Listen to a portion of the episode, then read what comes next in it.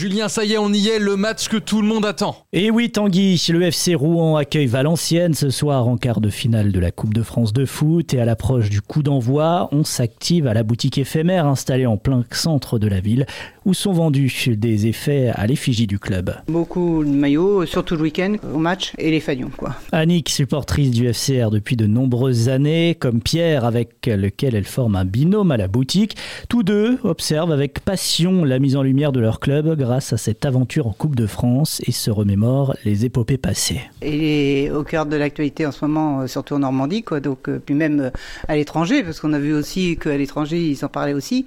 On est fiers de notre club, quoi. On espère qu'ils vont encore passer le tour, mais après, on verra, quoi. C'est que du bonus, quoi. C'est que du bonheur. Ce qui nous retient, c'est le match de 99, où les joueurs s'étaient tous grimés en rouge, et c'était assez sympa. D'ailleurs, bon, ils avaient été battus par Sedan, mais bon, on espère que là, cette année, ils pourront un cap. Les joueurs du FCR également gagnés par cette médiatisation provoquée par les exploits face à Toulouse et Monaco, mais pas question pour autant de se laisser disperser, estime le coach Maxime Dornano. C'est un peu nouveau, c'est normal aussi d'être mis sur le devant de la scène, je le comprends bien. Maintenant, nous, on, est, on doit aussi se protéger et ne pas oublier de penser au terrain surtout, c'est le plus important. Et son groupe pourra compter sur le 12e homme, le public, pour le porter tout au long de la rencontre.